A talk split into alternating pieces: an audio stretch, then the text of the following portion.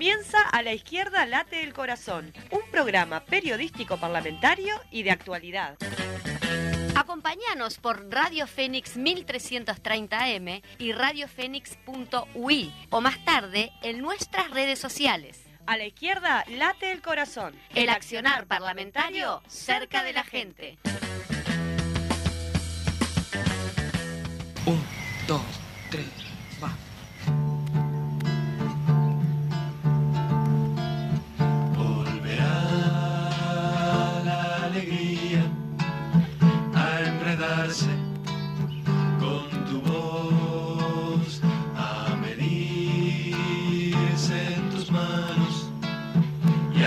en tu sudor por araduras muecas pintadas sobre un frágil cartón de silencio y en aliento de murga saldrá.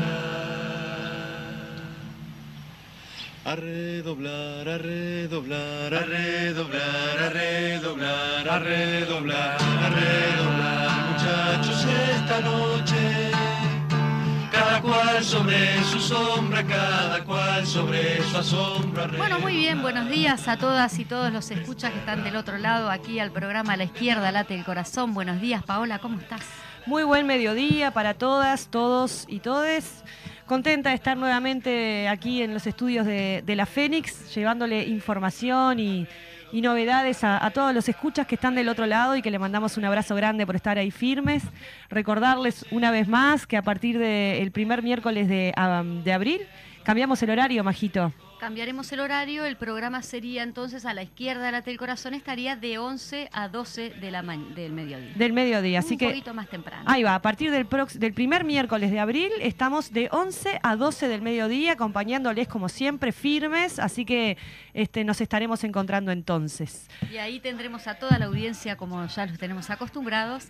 Este, y bueno, mucha información tenemos aquí en esta grilla. Comenzamos con una, un tema a pedido de nuestro invitado que tú has bajado en MP3. Así Sí. que se lo regalamos ahí al invitado. que En la segunda media hora de nuestro programa vamos a estar conversando con el presidente de Crisol, Gastón Grisoni, sobre la ley esta que pretende, que está impulsando Cabildo Abierto sobre la reparación para, entre comillas, víctimas de la guerrilla, que tuvo algunos cambios, lo tuvimos en eh, el Popular eh, en radio en la semana pasada, pero hubo modificaciones, queremos Exacto. conversar sobre eso, a ver qué, qué implicancias tiene. Y bueno, elegimos este tema así como decía Majito, porque lo Para pidió darle- especialmente a redoblar, no hay que bajar los brazos a pesar de que este, los fantasmas y los dinosaurios insistan en, en prevalecer. Sí, muy bien. Este, vamos de, de lleno a la Sí. columna de nuestra diputada Ana Olivera y volvemos con la grilla que tenemos para el día de hoy. Muy buenos días a todas y a todos. Estamos nuevamente en la columna parlamentaria de los miércoles, que como siempre decimos, grabamos los martes. Los miércoles aquí suceden muchas cosas. El miércoles pasado, eh, tal como habíamos anunciado, estuvo el Poder Ejecutivo eh, para una segunda vuelta, un segundo planteo eh, y con el supuesto aporte de modificaciones al proyecto inicial presentado por el Ejecutivo de reforma jubilatoria. En realidad, más que del proyecto presentado por el Ejecutivo, también eh, asociado al pasaje por el Senado y la- las modificaciones que en el Senado tuvo. Aprovecho y hago un paréntesis para recordarles que en diputados se está discutiendo desde el 7 de febrero. Y hago este comentario porque el otro día, eh, con, en la carpa aquí frente al palacio que instaló la Central de Trabajadores, es decir, muchos pensaban, y esto es interesante señalarlo, como que recién había ingresado a diputados. Y en realidad la Comisión de Diputados recibió por primera vez al Ejecutivo el 7 de febrero y después de eso, es decir, fue recibiendo delegaciones una y otra vez, analizando y sobre todo los sectores sociales, los sindicatos, planteando sus críticas a, este proyecto. Como nosotros decimos, eh, no es que hayamos hecho eh, una, eh, una compulsa para poder decir después que la gran mayoría está en contra, pero esta es la verdad. ¿Verdad? La verdad es que eh, la delegación de los trabajadores, de los eh, empresarios, de los jubilados está en contra. Es decir, la verdad es que la mayor parte de las organizaciones eh, y de la academia tienen reparos, que las cajas implicadas están en contra. O sea, bueno, todo esto, este rechazo mayoritario de la sociedad, este, cuesta que se visualice si uno escucha eh, el mensaje que dan los representantes del Poder Ejecutivo. Cierro el paréntesis y digo, ¿qué hizo el Poder Ejecutivo el miércoles de la semana pasada? Bueno, hizo una serie de anuncios, hizo una serie de enunciados de temas que podrían ser modificados. Lo digo así despacito para que se entienda que no hubo ninguna propuesta aún concreta. Es decir, si nosotros tomamos eh, eh, los temas, el tema básico, el tronco de la ley, el tronco de la ley no tiene ninguna, siquiera ningún viso de que, de que vaya a ser analizado el tema de la edad la, y lo que es la, la proporción que se tomará junto con sobre qué cantidad de años, ¿verdad? Es decir, eso que es el tronco, es decir, eso no eh, es más, es algo sobre lo que eh, parte de la propia coalición ha estado planteando su discrepancia, no solo nosotros, ¿verdad? Que claramente eso es lo que nos lleva a decir que acá eh, los que nacieron después del 75 van a trabajar más años, pero que van a cobrar menos, es decir, sino que a todas luces ese cálculo de los 25 años sobre los que se toma, es decir, eh, es una, es decir, da, da menos. Eh, y de hecho, es decir, si leemos los diarios de estos días, este, frente al planteo insistente de Cabildo, ellos dicen, es decir, efectivamente hace inviable el, el, proyecto si esto se modificara. O sea, aquí está la ratificación de que la plata no sale solamente de la postergación de la jubilación, de esos cinco años que se posterga la jubilación, sino que también sale de lo que la gente va a percibir por jubilación. Entonces, este tronco aparentemente inmodificable. Y después hay anuncios de cosas que podrían quizás ser modificadas. Entonces, capaz que estamos considerando el tema de la pensión viudez. Estamos considerando el tema de la jubilación por eh, incapacidad. Estamos pensando, dice que eh, eh, puede ser necesario generar mayores garantías para las inversiones de la SAFAP en el exterior. Eso está, hay una serie de ajustes, ¿verdad?, que están en consideración. en el caso de la incapacidad total, bueno, se podría incrementar el monto de la prestación este, y quizás el acceso de algunos que tengan ya causal, pero que sean discapacitados severos. Entonces volvemos a la discusión, ¿verdad? Porque consideran que tener eh, ese porcentaje que todos los que te vienen a hablar, yo sé que para muchos es chino básico, ¿verdad? Decir que hay una proporción que estudian los médicos, que es de un 66%, para declararte la incapacidad, la discapacidad y poder acceder, en este caso, a una jubilación por incapacidad, pero sin embargo, es decir, eh, ellos hablan, siguen hablando de que acá hay como un incentivo a la jubilación por incapacidad con ese porcentaje de más que ganan las personas y que, es decir, en realidad eh, tendríamos que estar para aquellos que son eh, totalmente dependientes, que es como, llegó a decir una cifra el doctor Saldain, como con un 80%. Es de verdad, es decir, no entender la cantidad de gente que está ahí en el límite de ese porcentaje que se establece, que no llega y que no se siente en condiciones de, trabajar.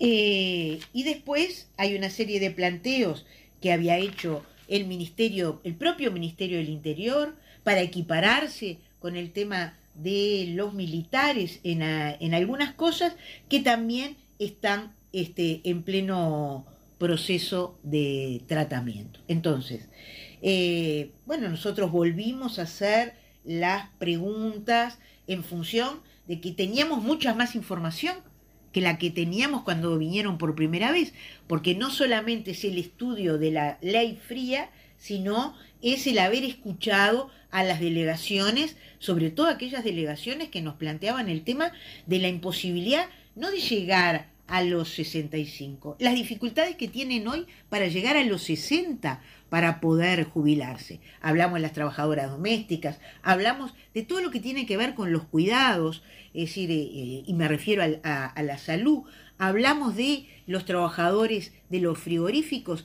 porque hay una parte de los trabajadores de los frigoríficos que tienen eso que se llama bonificación, o sea que se te computan mm, por, por años de trabajo más años este, para, para jubilarte, pero solamente es una pequeña área y hay áreas este, que realmente son muy riesgosas, en que la gente no, no resiste, que trabajan a 50 grados, que esto genera dificultades. Volvimos a plantear el tema de los trabajadores del transporte, porque además con esta historia de que lo que se va a tomar en cuenta para la jubilación, además de los 65 años y el 45%, que ya es una rebaja, los eh, mejores 25, el transporte nos decía que el promedio de trabajo en el transporte es de 13 a 19 años. O sea que es imposible, es decir, eh, se da una situación inversa eh, en algunas áreas de esas que se llaman de trabajo más exigente que en otras, ¿verdad?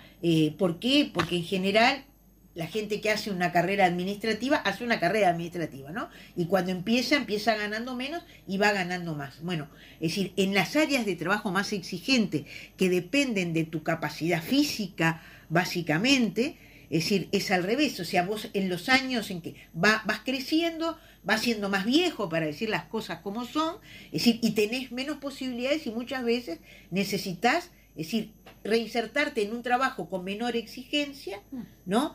Y no necesariamente va a ser dentro del mismo lugar de trabajo, es decir, porque dependés de la voluntad del privado y podés llegar a, quedar afuera, ¿verdad? Y a tener dificultades hasta para conseguir trabajo en ese momento. Bueno, estos que son los núcleos centrales, es decir, esto que nosotros decimos eh, que es este, cómo afecta a los trabajadores y a las trabajadoras cómo afecta en particular a, las mujeres, todos estos temas, nosotros teníamos mucho más elementos para plantear en esta segunda venida. Eh, cuando el ministro salió en la conferencia de prensa, planteó eh, que bueno, que venían con anuncios en función de los planteos que había eh, que habían realizado y aparte hay una gran preocupación por el tema de la actitud de Cabildo. Y digo esto y lo quiero también contextualizar, ¿verdad? O sea, el Frente Amplio tiene claramente la postura de que va a votar en contra de la ley y después, es decir, hay algunos artículos, una minoría de artículos, que vamos a, votar a favor. Pero Cabildo Abierto hoy está cuestionando 50 artículos y el Partido Colorado dice que tiene 47 modificaciones. El día lunes eh, hubo reunión de la coalición, con el Ministerio de Economía para mirar estos planteos y no lograron llegar a un acuerdo. Sin embargo, el día miércoles 29, cuando ustedes estén escuchando esta audición, primero hay Asamblea General y después hay sesión especial extraordinaria de diputados donde se supone que el Poder Ejecutivo va a mandar finalmente cuáles son las modificaciones que se van a realizar. En las conversaciones que ha mantenido el Frente Amplio eh, con la coalición, eh, el herrerismo fundamentalmente plantea que entrarán el 29 y el 30 estaremos votando en comisión este, eh, el proyecto. Nosotros decimos dos cosas como Frente Amplio. La primera, que frente a los planteos que, realice, que realizó el miércoles pasado el Poder Ejecutivo, más las modificaciones que se planteen, el PIT-CNT tiene que volver a ser recibido o NASPU tiene que ser, a volver a ser recibida. Eh, los especialistas como el contador Camacho, es decir, sobre eh, al, que le dedicaron un capítulo especial cuando vino el Poder Ejecutivo la semana pasada, tiene que volver a ser escuchado. Es decir, y que el Frente Amplio tiene que tener tiempo. Si hay modificaciones y nuevos este, eh, a, los proyectos o nuevos artículos, tiene que poder tener tiempo de analizar para tomar una decisión eh, responsable. No se puede votar así sobre tablas y punto. Eh, por otro lado, Cabildo Abierto está diciendo que necesita más tiempo. O sea que nosotros apostamos a que en el día de mañana o sea, el día miércoles, cuando ustedes estén escuchando, se esté votando una prórroga y no se vote este, en la comisión entre jueves y viernes eh, este proyecto para pasar después de Semana de Turismo o como cada uno le quiera llamar, este, a votarse en el plenario de, de diputados. Me parece que hasta aquí he informado suficientemente de en qué estamos, de cuál es la postura del Frente Amplio y cómo nosotros seguimos insistiendo, esta reforma no es justa, es necesaria una reforma, pero no esta, es necesaria una reforma con eh, diálogo social, esta no lo ha tenido y lo demuestra lo que nos han planteado el cúmulo de delegaciones que hemos recibido. Así que el miércoles eh, que viene, no sé si estaremos dando cuenta de qué sucedió o no, pero esto continúa. Muy bien, por allí teníamos la columna de la diputada Ana Olivera, como todos los miércoles, este, bien, bien explicativa, como ella dice, tema por tema, para no entreverar. Sí, este, últimos eh, momentos decisivos en relación a, la cuestión de la reforma jubilatoria. Veremos qué pasa en estos días, seguramente quede para después de turismo.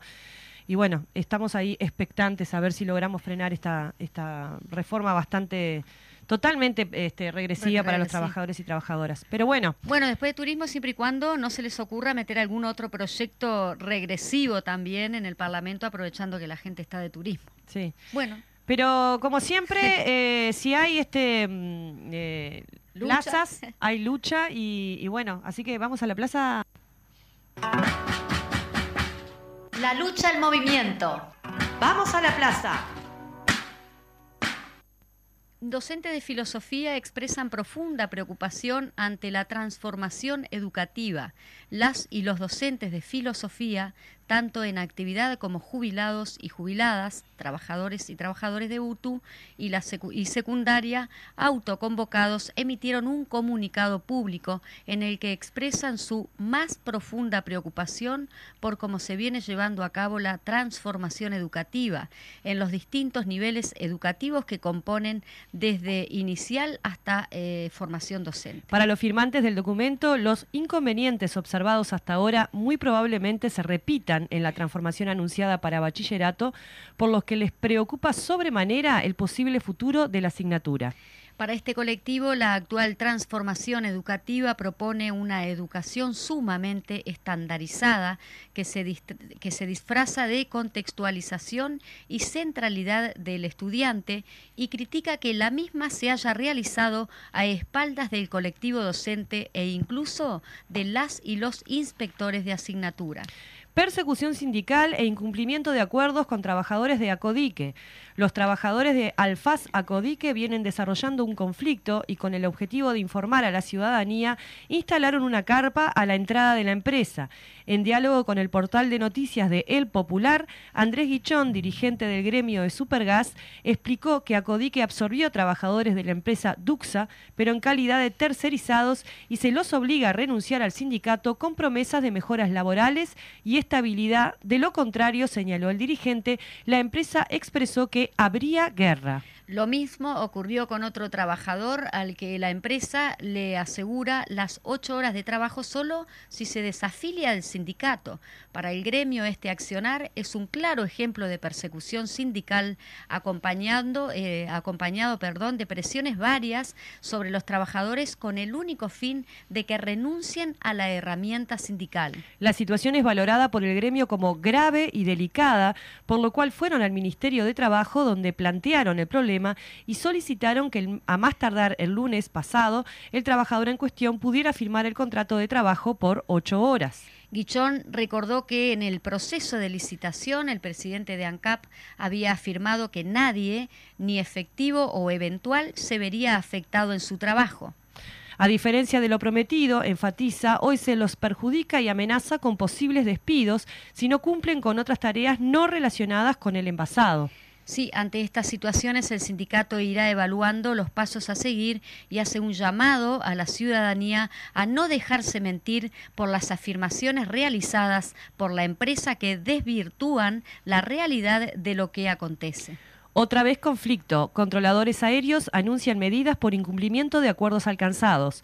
Los reclamos de los controladores se centran, eh, controladores aéreos, ¿verdad?, en exigir una remuneración acorde a las habilitaciones vigentes, así como la inclusión de un proyecto de artículo para rendición de cuentas. De igual forma, demandan pago de instrucción y mejores, mejoras en las condiciones de trabajo en los servicios de tránsito aéreo. La plataforma de demandas incluye la eh, presupuestación de los contralores que fueron contratados en 2018, así como se implemente eh, a los que desempeñan como instructores. Para ello demandan se dé continuidad a la negociación colectiva, exigiendo que la misma contemple la plataforma de reivindicaciones presentadas. La asociación reconoce que la medida traerá afectaciones e inconvenientes a pasajeros y usuarios de sus servicios, pero insisten en que ellos sí han dado cumplimiento a la totalidad de lo acordado anteriormente con las autoridades con competencia en su actividad. Sí, la medida, aclaran, no afectará los vuelos sanitarios, humanitarios, de búsqueda y rescate, ni los que respondan a una emergencia. Tampoco se afectarán todos los vuelos de Estado en la totalidad de los casos si los afectados por meteorología adversa. Elecciones en el Zunca. Desde el martes y hasta el jueves 30 se están realizando las elecciones nacionales del Sindicato de la Construcción Zunca. Con fuerte participación y total normalidad se viene cumpliendo el acto eleccionario que tiene como ejes centrales la unidad en la diversidad de pensamiento y la participación sindical para fortalecer el respaldo de la nueva conducción del sindicato. Teniendo en cuenta los desafíos actuales que enfrentamos las y los trabajadores a través del movimiento sindical en nuestro país, donde se limitó el derecho a la protesta y se intenta modificar la negociación colectiva, herramientas fundamentales para explicar nuestros avances y conquistas. En este marco, el ZUNCA sostiene que hoy más que nunca es necesario darle a la nueva dirección del ZUNCA el mayor respaldo posible para defender lo conquistado y para seguir avanzando. Para eso todas y todos haremos uso de nuestro derecho al voto, reivindicando la democracia sindical de las y los trabajadores de la construcción, consignó el portal de noticias del PIT-CNT. Contra la reforma jubilatoria. Continúan instaladas la carpa de la Intersocial frente al Palacio Legislativo con diversas actividades. Invitamos a participar de, las, de, estas actividades que se vienen eh, desarrollando, dando a conocer diversos aspectos de esta reforma que hace retroceder en derechos, no resuelve los problemas de financiamiento y más que una reforma es un ajuste que beneficia a la SAFAP y condena a los futuros jubilados y jubiladas, actuales trabajadores y trabajadoras, a una vejez de miseria y desamparo. Otra reforma es posible. Con votos oficialistas, Comisión de Educación del Senado aprobó el nuevo proyecto de ley que modifica la gobernanza de la UTEC. Según el senador Frente Amplista y presidente de la comisión, Sebastián Sabini, se prevé que la votación final para que el proyecto se convierta en ley será en la primera sesión de la Cámara, luego de la Semana de Turismo. El, senador indicó que se estima que los votos de las distintas fuerzas políticas se sigan repartiendo de la misma forma, el Frente Amplio en contra del proyecto y el oficialismo a favor. Aún así, contó que aparentemente Cabildo Abierto quiere realizar modificaciones en torno a la conformación del Consejo Directivo del organismo, pero que aún no se han recibido propuestas formales, informó la diaria. Entre otros cambios que propone el Gobierno y alteran lo previsto en la ley del 2012 que creó la segunda universidad pública del país, está la eliminación del cogobierno en el Consejo Directivo Central de la institución, más allá de que crea un Consejo Académico no vinculante que sí tiene participación de los órdenes. Este lunes, antes de que se aprobara el proyecto de ley en la Comisión de Educación y Cultura del Senado, concurrieron a esas eh, instancias integrantes de la Asociación de Estudiantes de la UTEC y del Sindicato de Trabajadores de la UTEC al igual que lo esgrimido por Sabini, plantearon que el actual proceso parlamentario implica una nueva inconstitucionalidad y aseguraron que, de aprobarse el proyecto, impondrán un nuevo recurso ante la Suprema Corte de Justicia. Veremos cómo continúa ese tema. En, informaciones cortitas ahí les, les, comentamos, ya que tenemos unos minutitos, del 2 al 5 de mayo, de 9 a 12 horas y de 13 a 17, sacate la credencial. Por primera vez es gratis, traslados y renovación 200 pesos. En el Centro Cultural Julio Arevalo, atenta a la barriada ahí de la zona, Tonkinson entre Luis Valleverre y Alfredo Moreno. Repetimos, sacarse la credencial de 2 al 5 de mayo, de 9 a 12 horas y de 13 a 17. Primera vez gratis, de renovación 200 pesos en el Centro Cultural Julio Arevalo, Tonkinson entre Luis Valleverres y Alfredo Moreno. Bueno, buena noticia y necesaria también, ¿no? Este, porque cuando vas a hacer el trámite, digamos, normal o administrativo correspondiente, hay, hay gente como que deja siempre todo para lo último. Entonces, digo, está bueno eso que también como que sea en los diferentes territorios. Sí, sí, sigue que no siendo... uno se tenga que trasladar directamente. Es una, una buena iniciativa que siempre queda corta. Nosotros lo tuvimos allá en nuestro territorio y había muchísima más gente de los números que estaban disponibles para, para sacarse la credencial, lo que da cuenta de que efectivamente sí, la gente, si le acercas la herramienta, se saca la credencial, pero bueno, se necesita eh, que sean más veces o más números. Eh, también tiene que ver con las cuestiones presupuestales, ¿no? La cantidad de funcionarios que tiene la Corte Electoral para poder estar más veces, para estar más horarios, ¿no? Eh, eso es parte de, la y cosa. Está bueno, es como facilitarle a la población, ¿qué tal? Lo tenés cerca, digo, me, parece muy buena esa, esa iniciativa. También se, se dio en, en, algún entonces, en, un, algún momento en la costa, que esperemos que se vuelva a repetir por allá también y bueno, en todos los lugares. Y mencionar que tuvimos el acto del Frente Amplio este domingo pasado, que estuvo excelente, muchísima gente conoció. Fue tan masivo que no te encontré. No me encontré. andaba, andaba ahí a la vuelta. La gente me decía, ¿qué te pasa, Paola? Sí, para mí que te escondías. Estaba tranquila porque no tenía tarea. En, ese, en este acto particular tenía ah, tarea. Qué lindo disfrutar de los actos cuando no tenés tarea. Sí, la, gente, la gente estaba preocupada. Me, llegaron mensajes, te juro, de verdad, diciéndome, ¿te sentías bien? ¿Estabas bien? Chico, sí, estaba quieta, estaba tranquila. Pero realmente un acto maravilloso. Muchísima gente pudo pudo, conocer la, la, eh, la, plaza, el parque Idea Vilariño, estaban sorprendidos. Eh, increíble que ahí hubiese existido un, un este asentamiento, el más viejo del Uruguay allí desde antes de la dictadura, el asentamiento que en última instancia se lo conocía como Isla de Gaspar, también las canteras y tenía el calderín era eh, antiguamente. Este, y bueno, gracias a la política y a las definiciones políticas de la Intendencia, conjuntamente cuando fuimos gobierno nacional, logramos erradicar ese, ese asentamiento con personas que tienen ahora una vivienda digna. Este, allí hubo un reconocimiento también a Pelusa, una de las vecinas que fue impulsora de la organización vecinal, pero bueno, la sinergia entre la organización popular, las intendencias, los gobiernos nacionales dan resultados y, bueno, y el ecoparque que tenemos ahí es una demostración de eso. Muy bien, el Frente Amplio está bien vivo y se demostró justamente con ese acto masivo. Vamos a un corte y volvemos con nuestro invitado central del día de hoy. A redoblar, muchachos, la esperanza.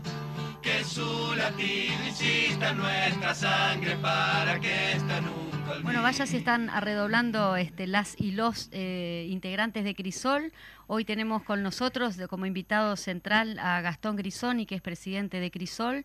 Y bueno, un poquito este, hablar sobre el proyecto de ley que fue desechado en su momento por el eh, que lo presentó el Poder Ejecutivo con Domenech ahí a la cabeza y que ahora se presenta un nuevo un proyecto de ley totalmente diferente eh, un segundo este, que lo presenta Ope Pasquet y que por allí Crisol sostiene que el proyecto de reparación a víctimas de la guerrilla es una, una auténtica provocación a todas las víctimas del terrorismo de Estado. Este, Gastón, por eso te estamos convocando, que nos expliques un poquito ese entrevero legislativo, por así decirlo, pero que, que la gente quizá no lo sabe, que hubieron dos. El primero fue desechado y ahora se presenta, presenta otro nuevamente. Bueno, buenos días, saludos buenos días. a toda la audiencia, muchas gracias por invitarnos y darnos la posibilidad de expresar los puntos de vista sobre esta temática. Eh, el Poder Ejecutivo, a instancias de Cabildo Abierto, presentó un proyecto de reparación a las víctimas de los grupos armados. Fue presentado en el Senado cuando se empezó a tratar la reforma jubilatoria, el proyecto de reforma jubilatoria, porque hay que tener esto muy presente. Es decir, la reforma jubilatoria es una problemática que tiene la coalición. Pretenden impulsar un proyecto regresivo para que los uruguayos trabajen más años y perciban ingresos menores y en medio de esa tratativa que precisa sí o sí los votos de Cabildo Abierto para prosperar, Cabildo Abierto insistió para que se apruebe una ley que beneficia a determinados sectores que sufrieron o fueron víctimas de la violencia que se vivió en la década de los 60 y de los 70. El Poder Ejecutivo, con la firma de todos los ministros, y hay que señalarlo porque están involucrados todos los partidos de la coalición, incluso aquellos partidos que pretenden deslindar posiciones, pero han suscrito este proyecto, son responsables también por este proyecto, que cuando va a estudio de la Comisión de Constitución y Códigos del Senado, durante el tratamiento, el senador Domenech, a nombre de Cabildo Abierto, dice, no, no, este proyecto no se va a presentar, vamos, no se va a, aprobar, vamos a aprobar este cuya copia les voy a dar ahora. Y se distribuye una nueva versión que pasa a votarse. Se aprueba y al otro día, mientras se estaba discutiendo la reforma jubilatoria, hacen un, descanso y votan ese proyecto, queda aprobado y después siguen votando la reforma jubilatoria con los votos de Cabildo Abierto. Tratamiento express de un proyecto de ley. Ese proyecto ahora comenzó a ser tratado en el Parlamento en la Comisión de Constitución y Código. El, ese proyecto era espantoso. El anterior. El que aprobó, el que, hizo, el, que, aprobó, el Senado a instancia de Cabildo Abierto era espantoso, porque no identificaba, por ejemplo, los el universo de beneficiarios. Lo conversábamos eso, ¿no? Que no, estaba claro. No estaba claro, era difuso. Exacto. Era totalmente difuso y tampoco aclaraba las cifras, sí. este, entre otros aspectos que se iban a manejar. Sí. que quedaban los números. Todo proyecto requiere tener, de este tipo que son de carácter indemnizatorio, especificar los beneficiarios, las condiciones y los montos. Es decir, porque además debe ser prerrogativa del Parlamento aprobar esas cosas. No puede quedar librado al libre arbitrio del Poder Ejecutivo. Para eso está el Parlamento. Ahora, en medio de tanto reclamo, tanto rechazo, se presentó un nuevo proyecto que lo presentó esta semana el diputado Pepasquet a nombre de la coalición que subsana algunos aspectos negativos que tenía el otro proyecto. Identifica los universos y pone las cifras. Bueno, eso en realidad que de alguna manera se supone que subsana, pero al, final lo termina empeorando, ¿no? Porque también es esa definición, ese listado y esas cifras dicen mucho. ¿Qué, podemos contar con respecto a eso? Con respecto a, los universos, mm. que también hay que tenerlo en cuenta, se, se va a reparar o resarcir el atentado y la violación del derecho a la vida, la violación a la integridad física y a la libertad. Son tres aspectos que durante la primera administración del doctor Tabaré Vázquez se habían contemplado para las víctimas del terrorismo de Estado esos aspectos mediante la ley 18.596. Esta propuesta otorga para las víctimas para los familiares de las personas fallecidas montos económicos que duplican, duplican lo que el Estado resarció a los familiares de sus víctimas directas. Es decir, que para este proyecto las víctimas no valen nada, valen la mitad. Y este es un aspecto que ya se conocía, porque, es decir, cuando uno va a elaborar una ley, tiene que contemplar los antecedentes históricos. Ya sabían de la existencia de esta ley. Crisol se la señaló. No solamente que los militares, los familiares los militares fallecidos en la lucha contra la subversión ya fueron resarcidos mediante una ley que fue la 14.106, el artículo 115, que se les dio más, en ese momento más que los que le dio el gobierno del Frente Amplio y los familiares de los detenidos desaparecidos y los asesinados, sino que ahora la duplican, los vuelven a resarcir y duplican el monto. Esa es toda una definición ideológica, política, de cómo se valora. Sí. Claro, como que hay de primera y de segunda. Unos valen más y otros valen menos. Pero es que además se desconocen las normas de derechos humanos. En este país hay democracia, hay libertades, hay todos estos derechos que tenemos consagrados. Gra- No es gracias a las Fuerzas Armadas. Las Fuerzas. Armadas dieron el golpe de Estado, quisieron mantener un proyecto institucional que fue derrotado en el plebiscito de 1980. Sí. Y si hay democracia, y hay es por la lucha de los trabajadores, de los sectores populares, de los estudiantes, que combatieron a Jorge Pacheco Areco, combatieron la dictadura y combatieron el terrorismo de Estado. Y que pagaron un, un precio, se pagó un precio altísimo para tener esos beneficios que hoy tenemos. Y esos son los detenidos desaparecidos, los asesinados Sí. porque todo eso fueron parte del costo que pagó el pueblo uruguayo en la resistencia para acabar con la dictadura. Sí, más, vos decías en, en la nota que, que- que tenemos acá a mano en la mesa de trabajo, más de 200 asesinados, casi 200 detenidos desaparecidos, más de 20.000 presos políticos, 30.000 exi- exiliados. Este, mm, es, es efectivamente un costo altísimo. Quería consultarte para tenerlo claro y para explicárselo a, a quienes nos están escuchando. Como vos hablás de, de la reparación del gobierno de Tabaré Vázquez, ¿estamos hablando de la pensión reparatoria? No, A ver, eso no tiene nada que ver. ahí va, exp- explícame la Eh, diferencia. eh, durante el, el gobierno de Tabaré Vázquez, que Sí. fue el gobierno que mejores y más significativas leyes de reparación se aprobó, Sí, se aprobó la ley 19.949, no, eh, eh, 949, 949, que fue para resarcir a los militares que habían estado presos por oponerse al- a la dictadura. Ajá. Se aprobó la ley 18.033, que es básicamente una ley jubilatoria, ajá. porque fue concebida como una ley jubilatoria para contemplar a los despedidos por la huelga general Sí. del año 1973. Para los requeridos formalmente, desde que desde el año 1972 se empezaron a requerir personas por parte de las Fuerzas Armadas, Sí. a los presos en sus diferentes gamas y matices y a los exiliados. Ajá. Esa es la ley 18.033, que tiene tratamientos diferentes para los universos, que pueden ser justos o no justos, porque beneficia especialmente a un grupo de los presos políticos, Sí, no a todos. bien.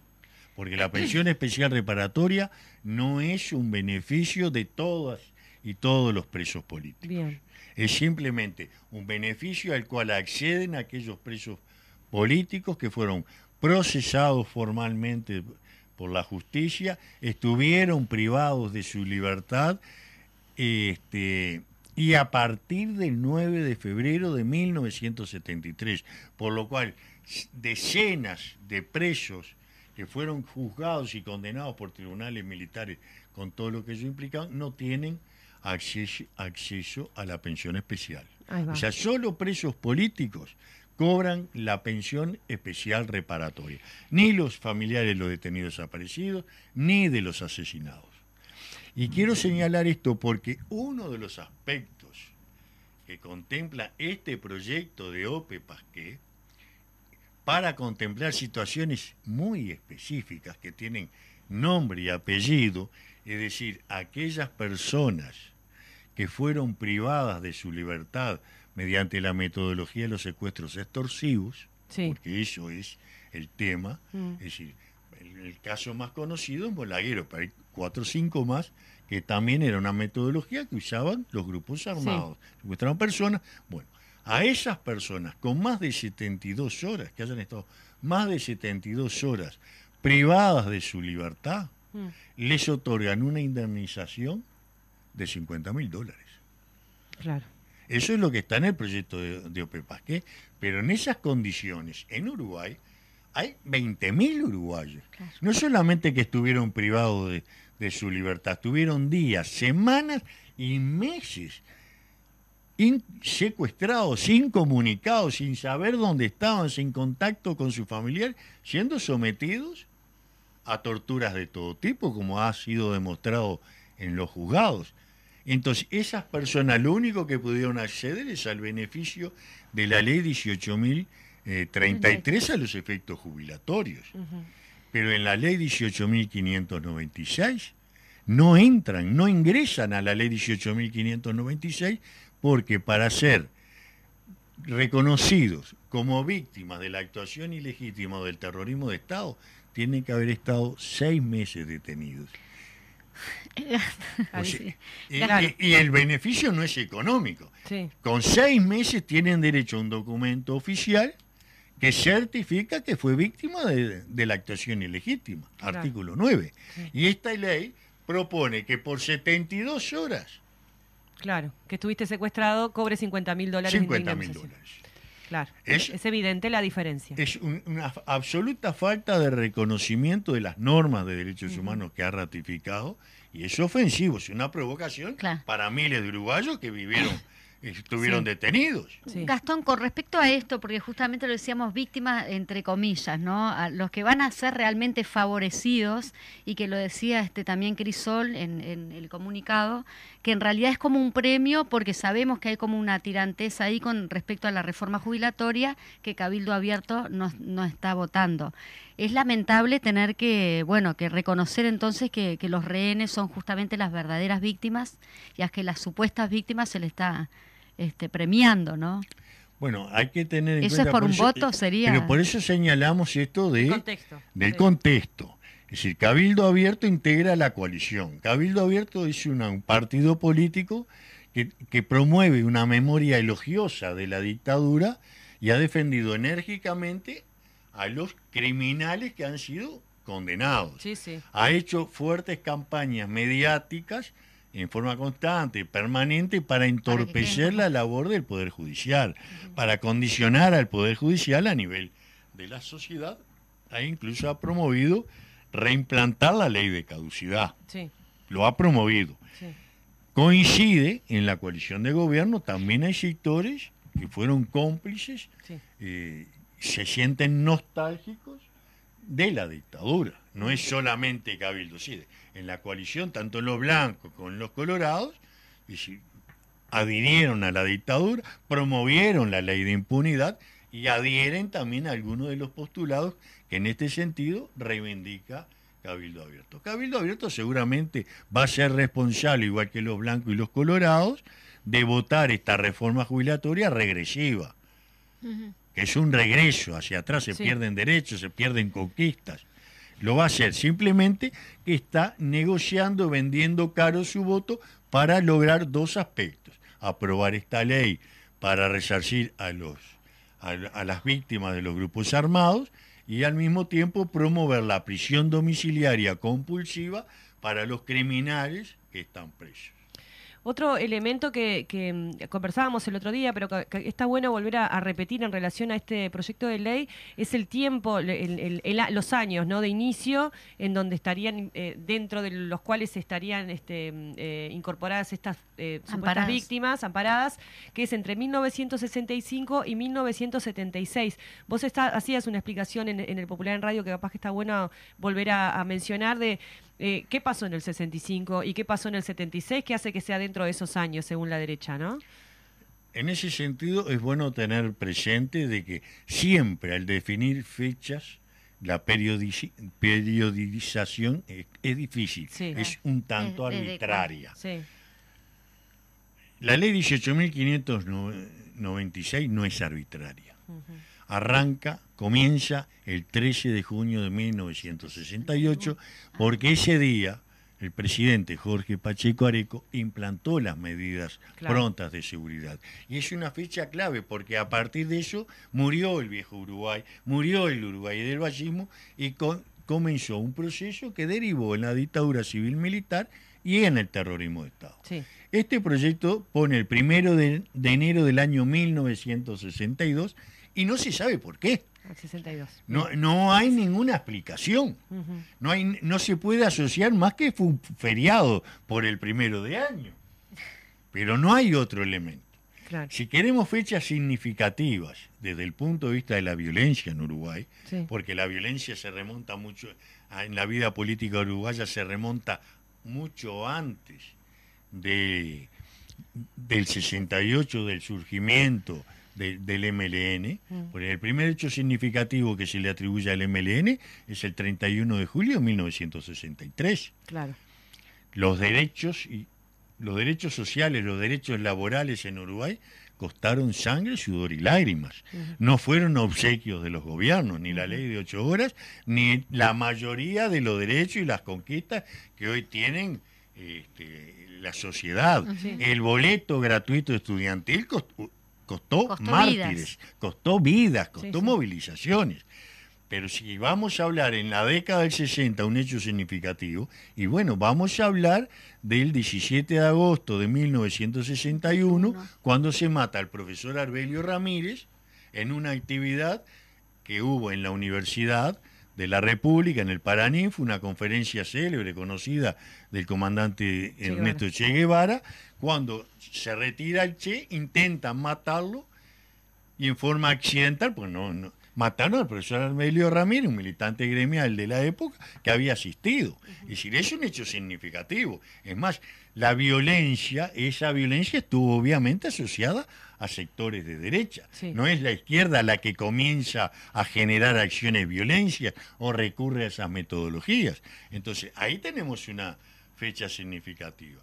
Pero el proceso, además de esta ley, nosotros lo decimos, no, no es un problema de plata, No. aunque son muy generosos. sí, sí, sí. ¿no? Ellos es una, una- un proyecto de ley que intentó poner arriba de la mesa y amplificar la violencia que hubo desde sectores de la izquierda enfrentando esa política, que no se justifica, existió, nadie la ocultó.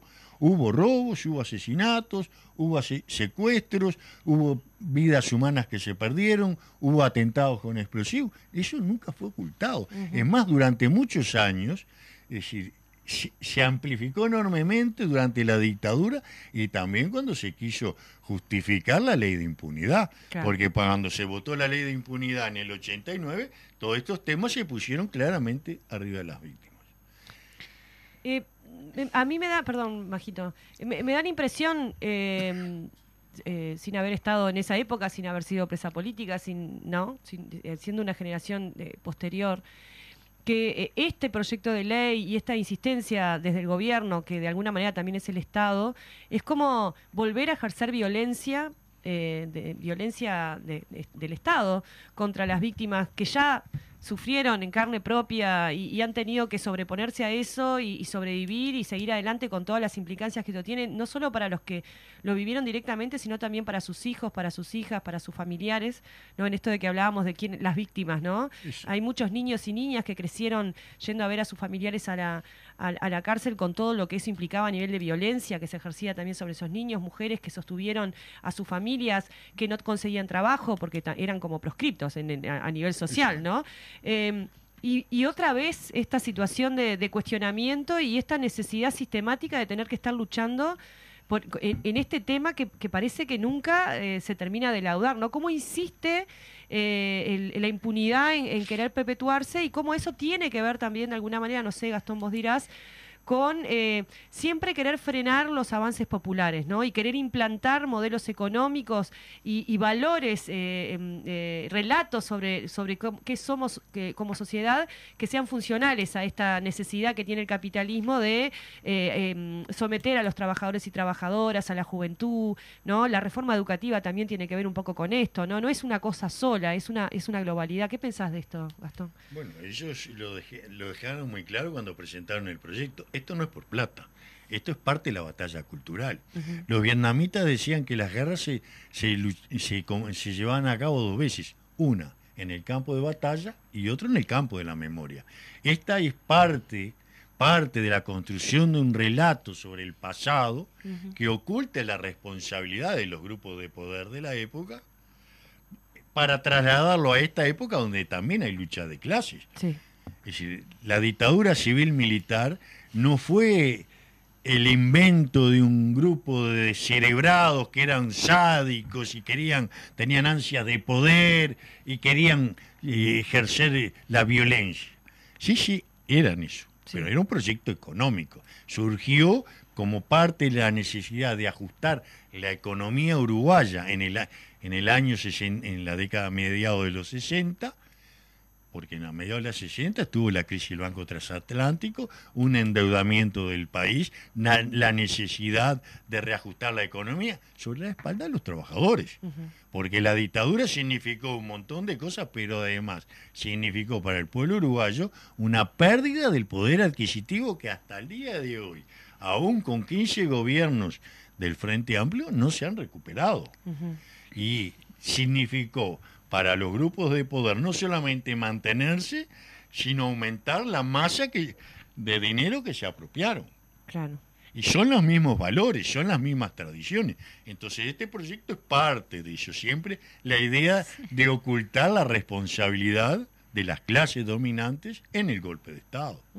Es curioso porque también es como que deja entrever de que están haciendo, este, que se están resarciendo, ¿no? Como que están haciendo justicia. Por acá a mí lo que me llama la atención en la en el, justamente en el articulado es que dice que no podrán reclamar este, nada más al Estado. Como que los realmente víctimas, este, ya con esto quedan, Bueno, porque tampoco amparan a todos eh, lo- las real es- víctimas. ellos ab- abo- ab- abordan un grupo muy específico. Queremos, hay que dejar claro una cosa. Los policías y los militares ya fueron resarcidos a nivel pensionario y jubilatorio. Hubo algún civil, el caso de los familiares de Acosta y Lara, fallecido en abril del año 72, para el cual hubo una ley específica que resarció a la familia. Aparentemente hay algunos otros eh, civiles que no fueron y nos parece, y lo dice Crisol en su de estricta justicia que sean asistidos por el Estado. Aunque no, son no son víctimas directas del Estado, no es obligación directa del Estado, está bien, pues el Estado tiene leyes donde asista a la víctima de la violencia. Claro. Que no las- eh, o sea, que en ese sentido está bien, nos parece bien, pero no son, son omisiones que vienen desde el año 85. Todos los gobiernos que se sucedieron desde el primero de marzo del 85 hasta la actualidad lo pudieron haber hecho. Sí. No, no lo hicieron los partidos tradicionales que gobernaron hasta el año 2004. Está, está bien que lo haga. Que se, que se asista a quienes sufrieron otros hechos de violencia nos parece bien, pero tiene que haber un parámetro. Tiene, hay que contemplar las normas de derechos humanos, los compromisos asumidos por Uruguay y muy especialmente la resolución 60-147 de las Naciones Unidas aprobada en diciembre del año 2005 que es la que establece las obligaciones del Estado, las establece, las especifica, las enumera sobre cuáles son las tareas que hay que hacer una vez que hay grandes violaciones a los derechos humanos.